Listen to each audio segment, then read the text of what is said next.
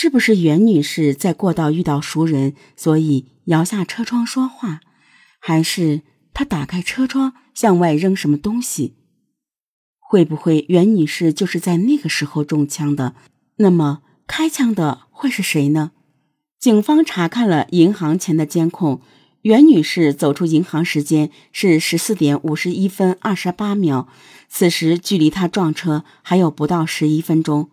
随后，袁女士走向了银行后院的停车场方向，五十二分二十八秒，正好一分钟之后，袁女士又折回了银行门口，和两名男子打起了招呼。警方找到了这两名男子，这两人说。袁女士在当地生意做得比较好，所以跟袁女士认识。袁女士当时说车开不出来，几个人聊了六分钟后分开了。袁女士向银行后院走去，准备去开车。在银行屋檐下花盆的地方，袁女士和一位撑伞的人似乎搭上了话。警方推断，袁女士好像在问那个撑伞人，问他这个车是不是你的。能不能动一下？说了一会儿话后，袁女士就进去了。监控里还有雨伞的颜色，在挪那辆车。随后，这名撑伞的人也跟了进去。十五时零二分二十一秒，袁女士的车出来了。在她的车失控撞到前面的电话亭之后，那名撑伞的人从银行后院的过道里走了出来，从旁边消失了。一般发生这种事，老百姓都会围过去看，但是这个人没有往那边看一下，直接从车后面走掉了。这个人很可疑。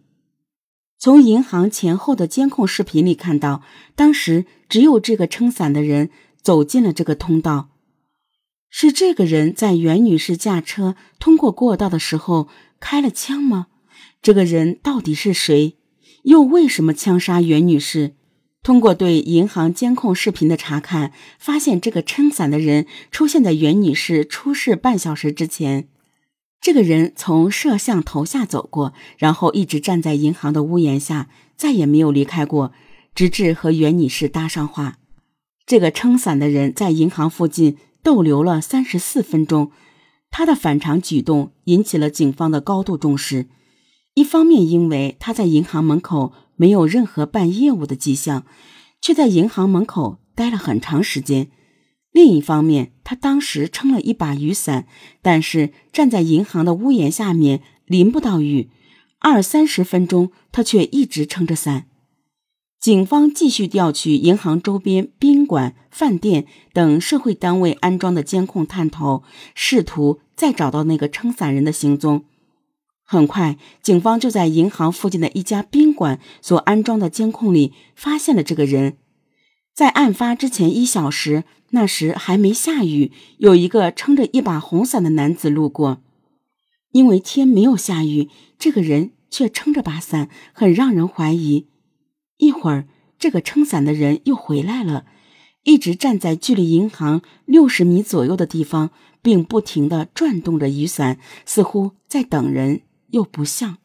过了一会儿，这个人向银行方向走去。警方怀疑这个徘徊在银行周边的神秘撑伞人有重大作案嫌疑，很可能对袁女士实施了抢劫，只不过作案没有成功。大塘镇农业银行距离诸暨市区大约有十公里左右。二零一一年八月二十三日，警方接到报警，说是有人被枪打了。在大唐农业银行，警方立即组织警力赶了过去。到现场后，警方了解到，二零一一年八月二十三日二十一点多，也就是袁女士出事六天前，在大唐镇某企业工作的蒋女士驾驶面包车来到大唐农业银行。从银行出来以后，刚一上车，就有一个躲在暗处的人突然窜了出来，抢她的包。在抢劫没有成功的情况下开了枪。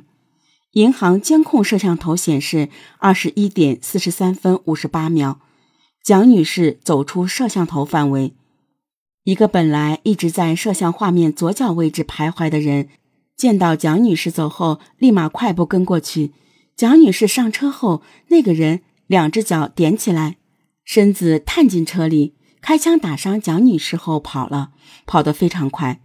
和蒋女士一起的于女士立即报警，幺二零也赶到现场，但是蒋女士已经没有生命迹象了。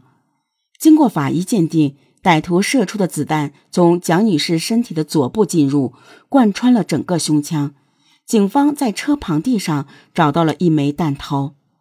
警方立即将这枚弹头和袁女士体内取出的那枚弹头送到了相关部门鉴定，得到的结论是两发子弹出自同一把手枪，也就是说，两起枪击案很可能是同一人所为。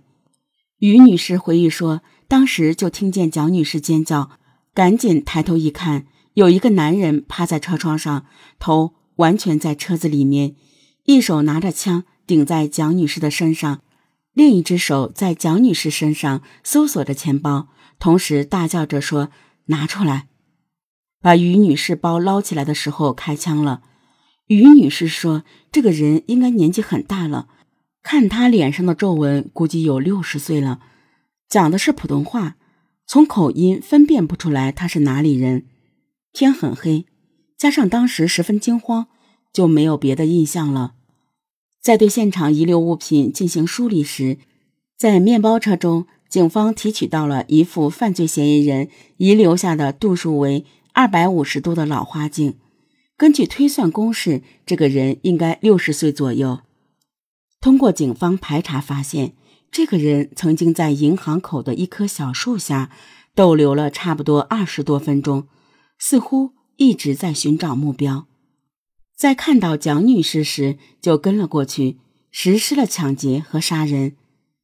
蒋女士的婆婆在得知蒋女士被杀时，抑制不住悲伤的情绪，失声痛哭。蒋女士的老公一脸的茫然，不相信妻子已经离他而去。他说：“妻子十分善良，没和什么人结过仇。出事之前，在镇上的一家企业当会计。”一个月有三千多块钱的收入，他平常跑跑运输，虽然小家庭不算富有，但一家人和和美美，其乐融融。诸暨是春秋时越国的国都，西施的故里。这个美丽的江南小城，六天中连续发生了两起枪击案，涉枪案一直是严重的暴力犯罪。警方最担心的是，凶手两次作案都没有抢到钱，是不是还会有第三次、第四次？警方开始分析两起案件的共性。首先，犯罪嫌疑人都是选择在银行附近作案的；其次，两次监控显示的嫌疑人身高、体态高度相似；第三，犯罪嫌疑人选择的作案时机都是在下雨天。八二三案件是利用雨衣做伪装，八二九案件是利用雨伞做伪装。警方认为此人作案手段残忍，再次作案可能性很大。诸暨这里民营经济发达，人员众多，考虑到此人逃跑路线的熟悉程度以及连续两次密集作案，警方判断流窜作案的可能性不大，很可能就是本地人。